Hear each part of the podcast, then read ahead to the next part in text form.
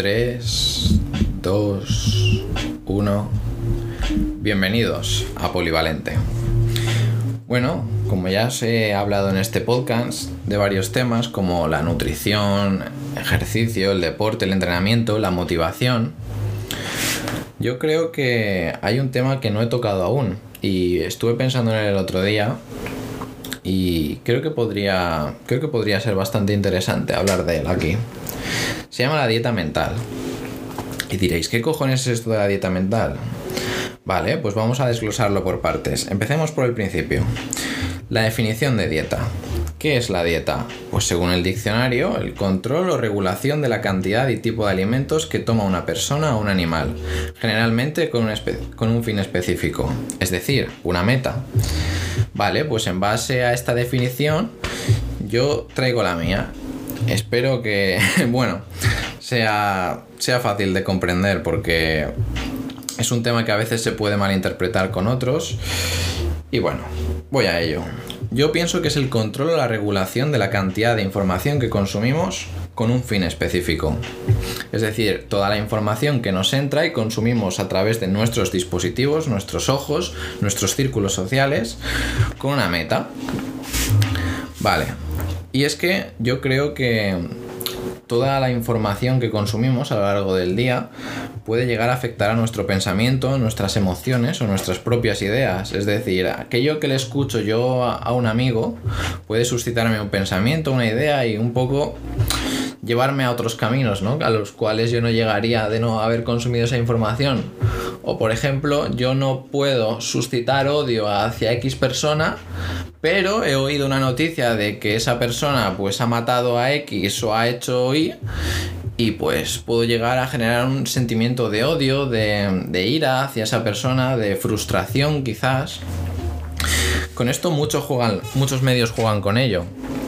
Pero bueno, eso es un tema que dejaremos quizás para otro podcast. Vale, y ahora os quiero hablar de mi propio cambio que he experimentado a la hora de, de consumir la información. Porque yo si algo he aprendido a través de los años es que influye mucho en mí. Y bueno, quería traeros un poco mis principales medios de información y reflexionar un poco sobre ellos. Los he dividido en dos. En los más globales y en los más personales. Los más globales son un poco los más masificados, ¿no? Que tenemos todos de consumir información. Básicamente es como una forma de esquematizarlos para mí mismo. Al fin y al cabo, cada cual puede clasificarlos según, las formas que le parezcan. Vale, pues yo el, el global he querido añadir las noticias, la televisión, la prensa y la publicidad. Vamos con los siguientes, las noticias. Este tema que muchas veces está pasando y más ahora con la pandemia global. Pues bueno, yo pienso que las noticias, al fin y al cabo, afectan un poco a la comprensión de la propia realidad. Porque muchas veces nos ha pasado eso de que estáis bien, muy contentos, os metéis en las noticias y salís de ahí tristes, con odio, con rabia, con un sentimiento de, de asco, ¿no? A veces, incluso a esta dirías sociedad, sí, sí, sociedad. Pero os, invito a reflexionar sobre este tema, es decir, cómo, no, cómo nos afecta ¿no? las noticias que consumimos. Yo desde entonces, cuando vi que muchas veces, aunque no nos guste, las, cada cadena de televisión, cada, cada noticia suele estar sesgada por el medio que la, difunde. Es decir, pues ciertos canales eh, te informarán de una forma u otra según la noticia, por ejemplo, en lo referente a la política, según la subvención que... Según el... ¿Cómo decirlo? Según la, la fuente que subvencione ese medio, pues hablarán de una forma determinada o de otra, utilizando un determinado tipo de palabras para abordar esa noticia. Pues bien, como diría Wittgenstein, el lenguaje es el que nos hace comprender la realidad. Y bueno, pues qué os voy a decir, ¿no? Pues no me hace mucha gracia el hecho de consumir algo que debería ser objetivo de una forma subjetiva. Por lo tanto, yo ahora lo que hago es consumir las noticias por internet. Hay diferentes aplicaciones y medios. Yo utilizo ahora en el propio navegador de Microsoft Edge puedes añadir las noticias, así como en Google, según tu según tus preferencias, conforme vas consumiendo noticias, las vas las vas eliminando, les vas, le vas diciendo que no te gustan, el algoritmo al fin y al cabo va detectando tus intereses y lo que te gusta. Luego la televisión. ¿Qué pasa con la televisión? Los programas de televisión. Yo considero que en la televisión hay programas de mucha calidad, pero estaréis de acuerdo conmigo en que hay mucho relleno. Bueno, ¿cómo decirlo sin, sin a nadie? Pero bueno, al fin y al cabo tienes que hacerlo. Mucha mierda, ¿para qué engañarnos? Y bueno, no, no hace falta referenciar a qué cadena me estoy refiriendo.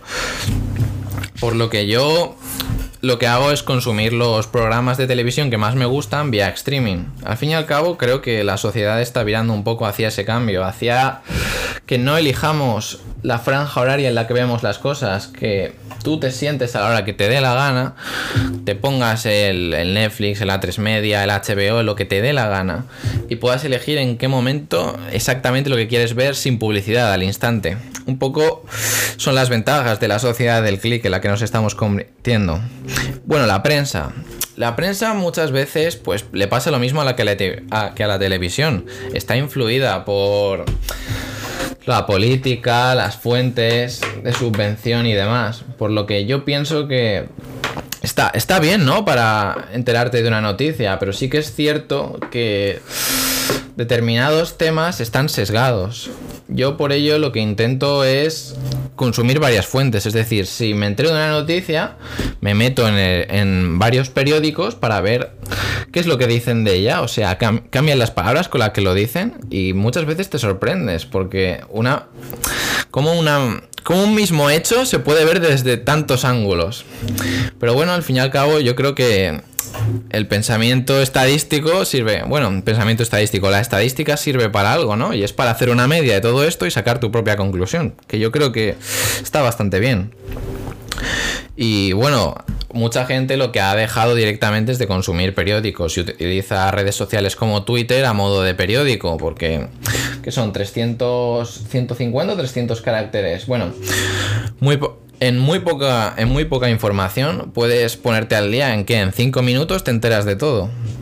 Es bastante útil, un, poco, un, poco, un poco tedioso quizás. Yo la estuve probando y no, no me acabo de gustar por el tema de... Sí, como que acababas siguiendo amigos y lo que pasa es que pues te van saliendo en la feed todos los favoritos y retweets que estos van dando y claro, muchas veces pues si quiero utilizarlo más como herramienta para ponerme al día, pues acaba saliéndome el tiro por la culata y acabo enterándome de, yo qué sé, que si este se ha metido con este, que si tal, que si cual, que si hoy he comido macarrones, ya me entendéis, todo ese tipo de mierdas. Vale, ya he acabado con los medios globales, ahora voy con los medios un poco más personales. Empiezo con las redes sociales. Que bueno, también podría haberlo metido en los globales, porque está tan, tan masificado a día de hoy que quien no tiene redes sociales. Vamos, vivirías en una caverna. bueno, y concretamente en redes sociales pienso la que más nos afecta a nuestra comprensión de la realidad es Instagram. En Instagram pasa algo y es que es una red social en la que prima lo estético, ¿no? Y cuando nos encanta a todos tener seguidores que nos vean y que nos vean bien, pues la gran mayoría de personas lo que hacen es subir pues los mejores aspectos de su vida. Y yo pienso que es una vida un poco edulcorada, ¿no? Para esta red social. Porque si algo creo es que la vida tiene un sabor. Es dulce, salada, amarga, tiene muchos sabores. Pero no podemos ir edulcorándolo. Si sabe, si sabe amargo un día, pues sabe amarga. No intentes edulcorarlo, porque al fin y al cabo te estás mintiendo a ti mismo. Pero bueno, eso es otro tema. Instagram. Yo creo que lo que tenemos que reflexionar es a quién seguimos dentro de este medio. Porque muchas veces nuestra forma de pensar, nuestras ideas van un poco de la mano con nuestros seguidores, ídolos, por así decirlo. Porque solemos seguir a muchas figuras, en gran medida famosas, y estas tienen un pensamiento. Y quieras que no, pues meterte todas las mañanas delante del móvil a ver, a ver qué ha dicho este, tal, pues su forma de ver la vida tú cada mañana la estás viendo por la tarde, tal. Es como mucha saturación de información. Y bueno, a veces pasa que solo seguimos a famosos que están de acuerdo con nuestra forma de pensar. Bueno, te digo famosos, te digo amigos, te digo mm, influencers quizás. Bueno, en fin, todo este conjunto de personas las seguimos porque tienen algo en común con nosotros o tienen una idea que nos gusta. Y a veces un poco caemos en esto, porque si solo seguimos a la gente que gusta, solo vamos a consumir una cara de la moneda. Yo creo que a veces es interesante, incluso invito a seguir a personas que, que un poco no casen ¿no? con nuestros ideales. No te hablo de seguir a Dallas, pero sí que, por ejemplo, no sé, seguir esto ya cada uno sabe su propia forma de pensar, sino, ¿sabes? No, no buscar siempre lo mismo, no buscar siempre en las mismas fuentes. Como os decía en los periódicos, contrastar diferentes tipos de información. Pues en Instagram seguir a diferentes tipos de personas, porque al fin y al cabo yo creo que puedes ampliar un poco el espectro de tu perspectiva de la vida.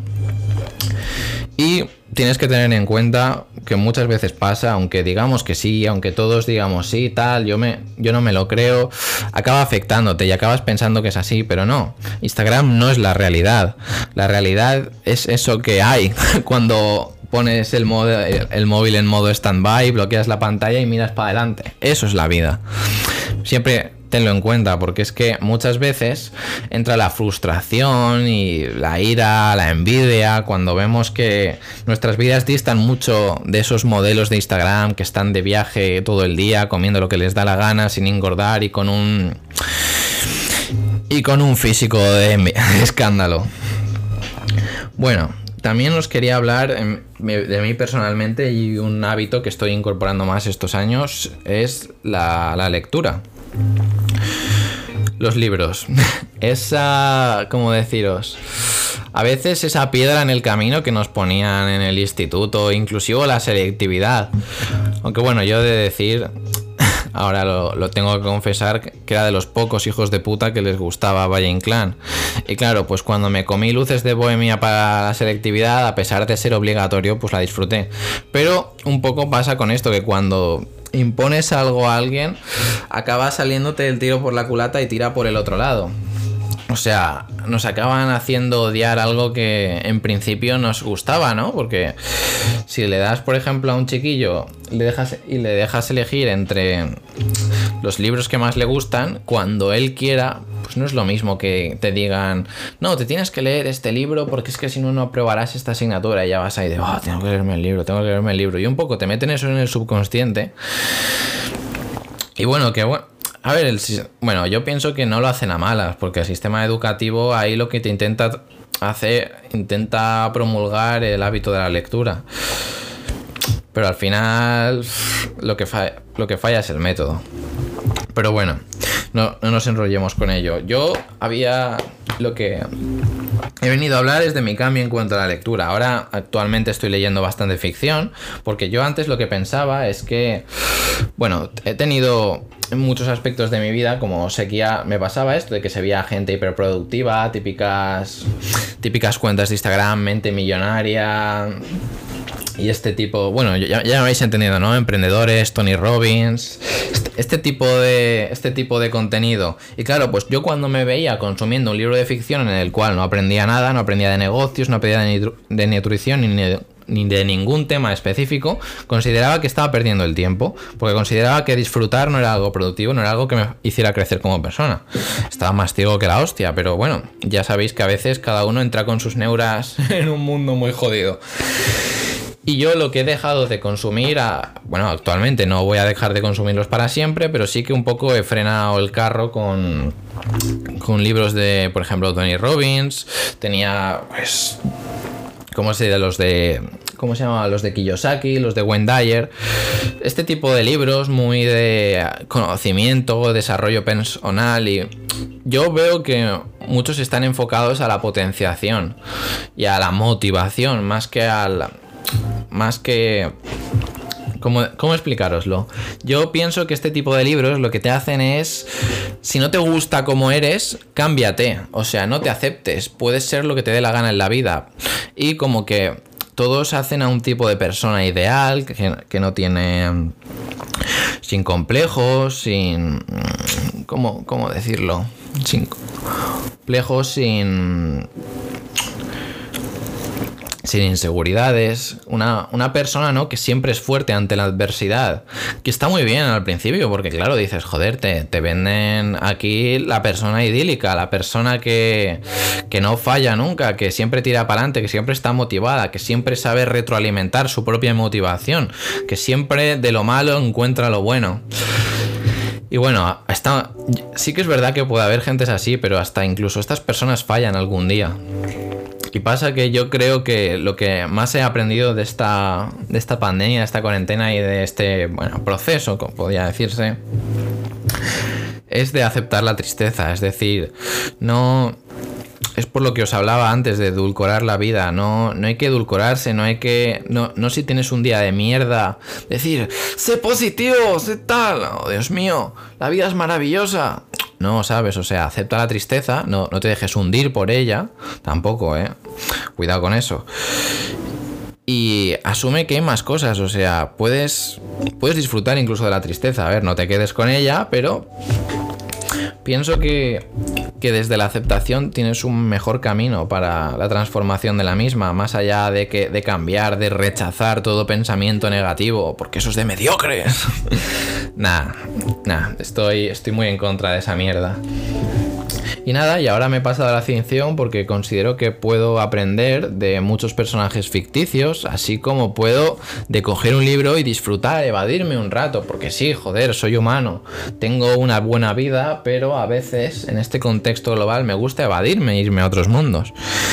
Y bueno, pues he encontrado en los libros una herramienta fantástica para ello.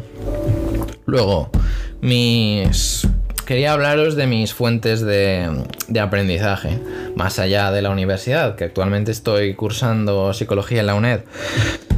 Eh, Medium. Medium es una página de artículos. La, he de decir que un poco la pega que tiene, entre comillas, es que es de pago. Bueno, a ver, tienes una versión gratis, pero tienes un límite de la mayoría de artículos que se suben a, la página. Tienes artículos normales y artículos de pago, pero la gran mayoría son de pago y te da un límite de artículos de pago que puedes consumir gratuitamente al mes. Y nada, y comentaros que es una... Son, eh, son muchos artículos de numerosos autores, muchos de ellos con reconocimiento en nuestra sociedad, como por ejemplo Barack Obama y pues científicos, por ejemplo también están escritores conocidos y demás. Y está muy bien, la verdad. Yo todas las mañanas lo que he hecho es coger el hábito de que sea media horita, a veces una, a veces dos horas se me va, pero no generalmente tanto tiempo, pero ya me entendéis, como que un mínimo de tiempo todas las mañanas, cogerme un par de...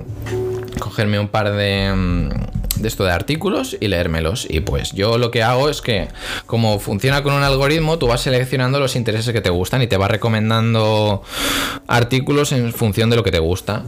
Y pues bueno, tienes nutrición, economía, finanzas, tecnología, poesía. Poesía también tiene algunos buenos. Y bueno, esta es una bueno, también otra putada que puede llegar a tener, que bueno, yo lo llamo más que putada bendición, y es que está todo en inglés. A ver, lo puedes traducir, pero yo creo que un poco la gracia que tiene es el, obligarse a leerlo en inglés, porque gracias a... Yo, por ejemplo, gracias a esa página estoy aprendiendo más inglés que nunca, y es que todas las páginas que que todas las páginas, sí, mis cojones, toda, todas las palabras que no entiendo me las voy apuntando en un vocabulario que tengo en el móvil. Y así pues aunque tenga, aunque tarde una hora para leerme un artículo de 15 minutos, pero voy acumulando una serie de, de palabras en el vocabulario que luego las tengo a tiro de piedra para buscar alfabéticamente y las voy incorporando a mi vocabulario y poco a poco, pues noticia tras noticia, cada vez tardo menos, hasta que algún día, si es posible, la de 8 minutos, leérmela en 8 minutos. Esperemos. Ojalá, toco madera. Esto es esto en cuanto a un poco los servicios de suscripción de pago. Luego estoy suscrito a newsletters, que está ahora muy de moda eso, y es que te envían al son suscripciones a páginas que te envían al correo semanalmente una, un resumen de noticias, pensamientos, ideas. Eso ya un poco a, a libre elección de cada persona. Yo, por ejemplo, estoy suscrito a la de la empresa Talk, esta de la, típica de las conferencias de, de, numerosos temas con reconocimiento a nivel mundial. Pues cada semana, bueno, estos, estos cabrones cada día te mandan algún vídeo, no es cada semana, pero bueno, o sea, tienes más contenido. Yo te soy sincero que no, no puedo abarcar todo, o sea, no me da la vida, pero de vez en cuando, cuando estás tranquilo, tal, bebiéndote algo, si quieres aprender un ratito, te pones el vídeo que es bastante digerible, son unos 15 minutos de media más o menos y está muy bien. Luego también me gusta suscribirme a... Bueno, os voy a enumerar más bien mis favoritos. Yo estoy suscrito a la de Sara Caballero, que se llama Práctica Filosófica. Y la verdad es que está muy bien porque te trae un poco... Es filosofía a pie de calle y te... De una forma muy resumida, te habla de grandes conceptos de los grandes autores de la filosofía. Y yo os lo recomiendo, la verdad. Luego de Alberto Álvarez estoy suscrito al de Macro Wizard. No sé si eh, las, él lo llama creo que las cookies semanales o algo así. No sé, lo tenéis en su Instagram, al igual que el de Sara, al igual que el de Text Talk. Y te habla de, conceptos muy buenos. Él te habla de lo que está viendo, lo que está escuchando, la idea que le ronda en la cabeza la semana, esa semana, y de. Y bueno, contenido para que puedas consumir. Está muy bien, yo, yo os lo recomiendo. Podcast. Bueno, vamos a hacer publicidad a la competencia. no, en serio. Yo, si por algo empecé por en esto de los podcasts, es porque era un gran consumidor de ellos desde hace muchísimo tiempo. Yo creo que llevaré ya consumiendo podcast cuatro años. Y os puedo decir que es de las mejores decisiones que he tomado en mi vida día a día, pues yo consumo podcast como Fitness, Radio Fitness Revolucionario, que va muy bien para la nutrición. Ahora de decir que estoy consumiendo un poco menos.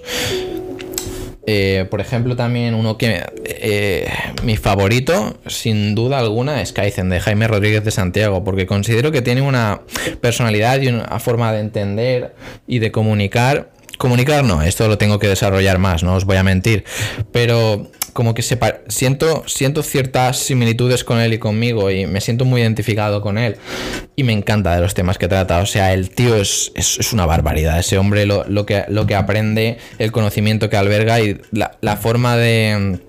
La, oratoria que tiene, la forma de hablar, la de transmitir, es brutal. Además que tiene hasta incluso cierta, cierta gracia, cierta ironía con las cosas. Se nota que es una persona graciosa e inteligente.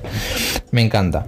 Y luego esos podcasts. Esos podcasts es un podcast para que reflexiones sobre la propia vida. Son tres chicos entre los cuales Alberto Álvarez, Edu Barracheguren y Carlo Marella. Y entre ellos tres te vienen a tratar temas, bueno, un poco relacionados con su, con su principal trabajo. Y es que tratan el tema de la empresa, el, el um, emprendimiento, por así decirlo, y la, y la nutrición y el entrenamiento, porque los tres tienen una empresa que se llama 12. Sí, 12. 12 Program, que es de programación. Entrenamiento, programación de entrenamientos personales y tal. Y está muy bien. Y ellos te traen temas a lo que han vivido a lo largo de sus vidas, así como, pues yo que sé, están un poco pesados con el tema de la Fórmula 1, por ejemplo. Siempre le dedican su tiempo porque son muy frikis de este tema.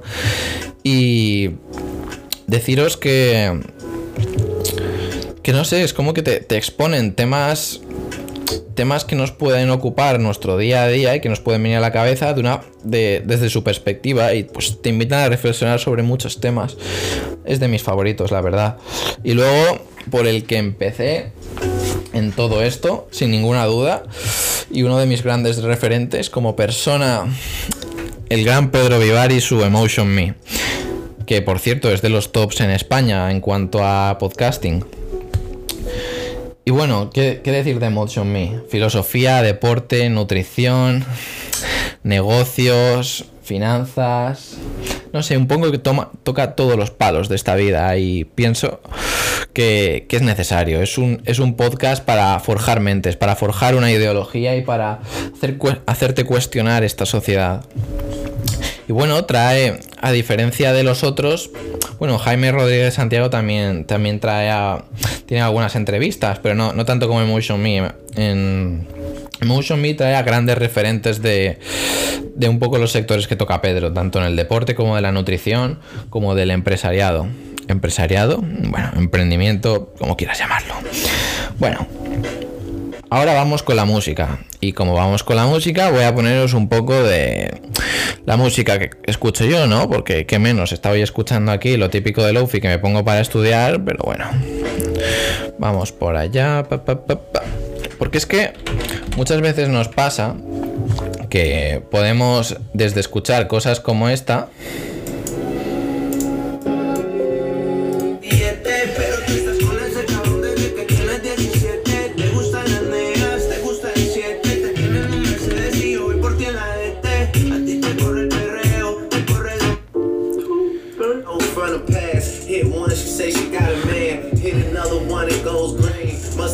pasar a cosas como esta, ¿no? Porque es que la música tiene... bueno, os he puesto aquí a Fede y a Drake, tampoco voy a dármelas aquí de, de ilustrado.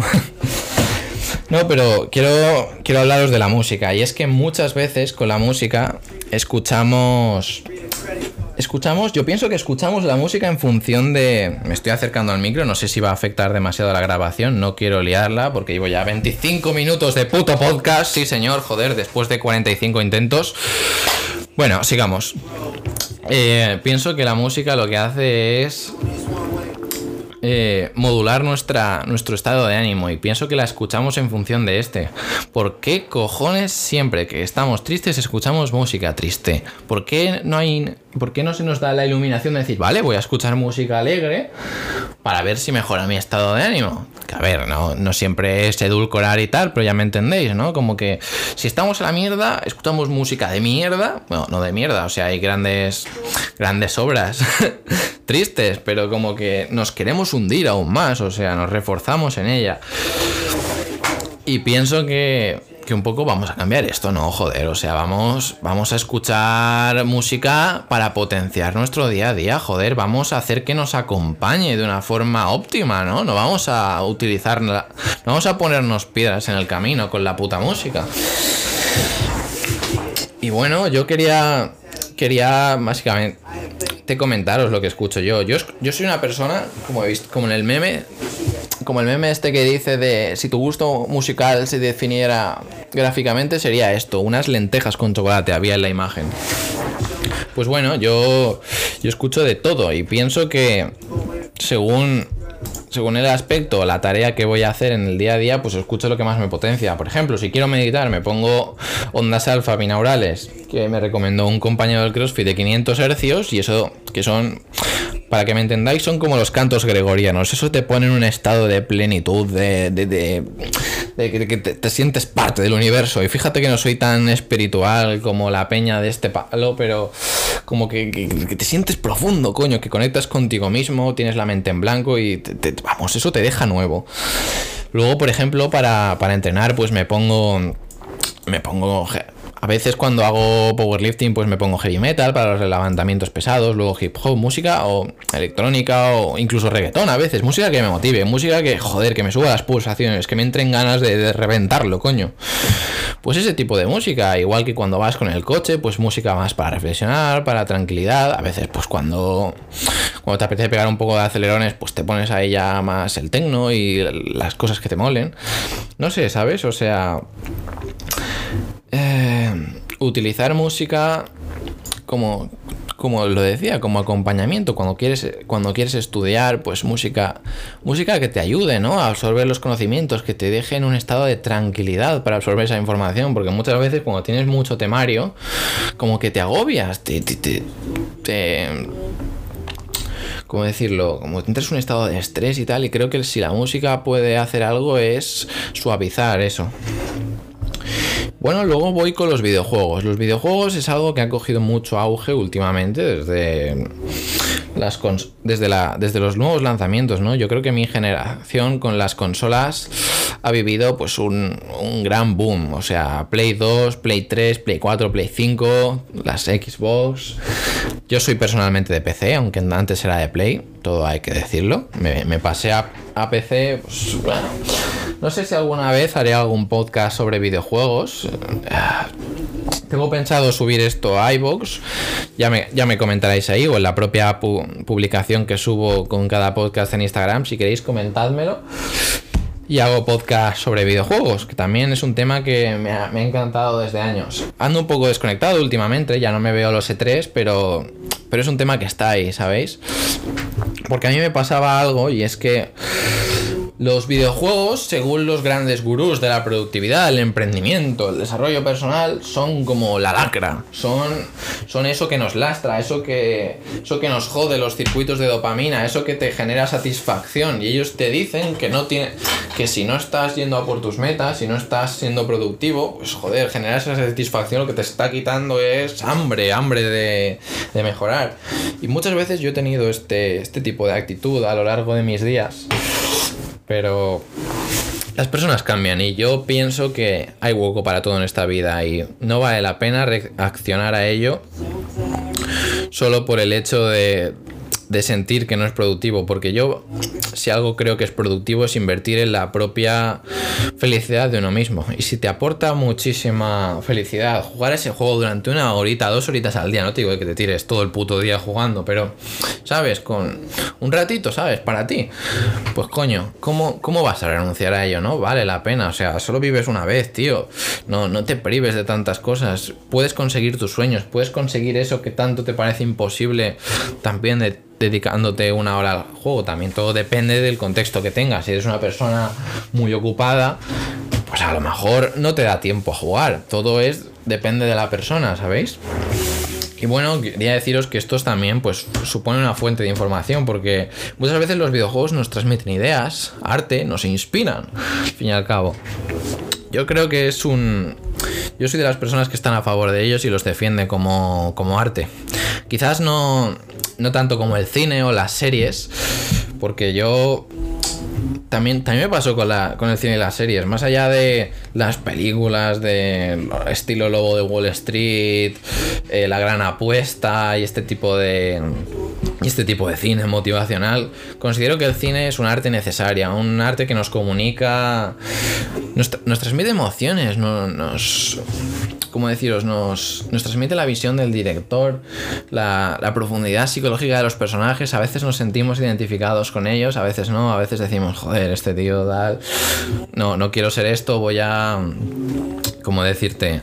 Voy a voy a cambiar mi vida, ¿no? Para no parecerme a él o voy a voy a joder, tío, este este tío consigue esto, ojalá ver yo estas cosas en mi vida y te esfuerzas para ello, ¿no? No sé, como que y a veces llorar, amar, no sé, son veo el cine tan bonito y lo considero como una necesidad de primera de primera como una primera necesidad. Y, y creo que se está perdiendo a través de los años, o sea, Sí que es cierto que no. Tampoco quiero caer en el, oh, el cine ya no es lo que era, no, no, hay, hay grandes películas, pero sí que es verdad que ya no es como antes, se está perdiendo un poco la cultura. No sé si es por los servicios en streaming o qué, pero como que se está perdiendo. Pero bueno, ahora espero que con, con la pandemia se recupere un poco la cultura cinematográfica y se empiecen otra vez a valorar como se merece. Y bueno, por último vamos a hablar de la pornografía que esto le dedicaré más adelante su propio podcast porque he experimentado una serie de cambios con ellas. Porque, a ver, ahora yo con este tema he tenido, he tenido mucha historia. Y bueno, eh, si estáis en vuestra casa, me molaría que dierais dos golpes a la mesa y decir, joder, qué puto amo, porque a mí me escuchan mis padres. O sea, hay que tener cojones para hablar de esto. y más porque en mi familia el sexo es un, tema un poco tabú y tenéis que tenerlo en cuenta. Que se hace un poco, a veces se hace, he de decir que aunque no tenga ese pensamiento, a veces incluso que me, me produce un poco de resistencia.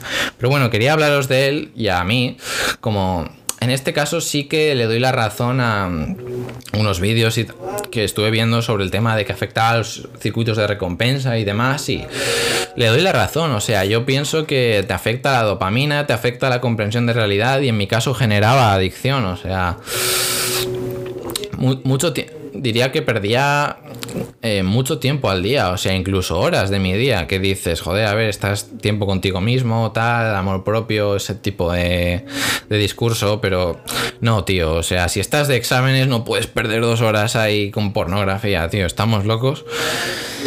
Y a mí me afectaba sobre todo también en la forma de comprender mis relaciones, en mi forma de, de relacionarme y sobre todo en mis relaciones sexuales, como que generaba un poco de, ¿cómo decirte? De frustración el hecho de decir de que cuando tenía una experiencia sexual con la otra persona y veía que distaba tanto de los vídeos que veía, decía, joder, vaya puta mierda, o no es igual, no, no parece tan espectacular, tal, pues como que a veces incluso, y luego pues eso lo que me hizo es intentar emularlo, ¿no? Muchas veces, que bueno, en algunos casos pues ha venido bien para dar ideas, para dar frescura, ¿no? A las relaciones sexuales, pero por otras como te acaba distorsionando mucho la realidad. Incluso en mi caso, propio personal, pues eso, te os digo que lo viví desde una adicción. O sea, yo en mi día a día, pues tenía esa necesidad de, ver pornografía, de masturbarme, y pues me afectaba a la hora de las relaciones con las personas, porque cuando quedaba con una chica, mi.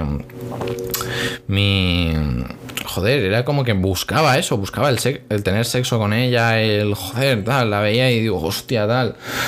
Y como que muchas veces antes de una cita o cualquier cosa tenía que masturbarme para el hecho de no tener que pensar en ello. Para no tener que ver a la otra persona desde una perspectiva más sexual y como que todos los pensamientos se derivaran a ello. Y ahora que lo he dejado, llevo ya, llevo ya tiempo sin consumir. Alguna vez puntual, sí que es verdad que, a ver, no os voy a engañar, alguna vez puntual, yo que sé, una vez, ahora eran cuatro meses o así, o dos, pero no, no más allá de ello. Y noto, me noto diferente en el día a día, noto, no sé, noto que tengo otra perspectiva de las cosas y, y me gusta estar así, la verdad. No sé, yo quería compartirlo aquí con vosotros y bueno, os guste o no os guste, tendré un tema para hablar largo y tendido de esto. No sé si solo o con más personas, porque también es que esto es muy subjetivo, ¿no? Cada cual vive la sexualidad y la forma de consumir este este, bueno, como catalogarlo, la gente ya lo llama como arte, hay gente que lo llama eh, mierdas del patriarcado, no sé este, este medio, esta, esta forma de... Este... ¿Cómo decirlo? Es, que le follen, no, no encuentro el término, que le jodan. Y bueno, por último quería, quería lanzaros la reflexión de si creéis que nos define el contenido que consumimos. Yo en mi caso pienso que sí, considero que muchas ideas o pensamientos como que te llegan a la mente de por, de, por ti mismo, es decir, cómo llegas a esas ideas a veces que no, no, te, no, hablas con ningún amigo, no ves ninguna noticia, tal, estás ahí solo meditando y de repente, ¡boom!, te viene eso a la cabeza y dices, joder, tal.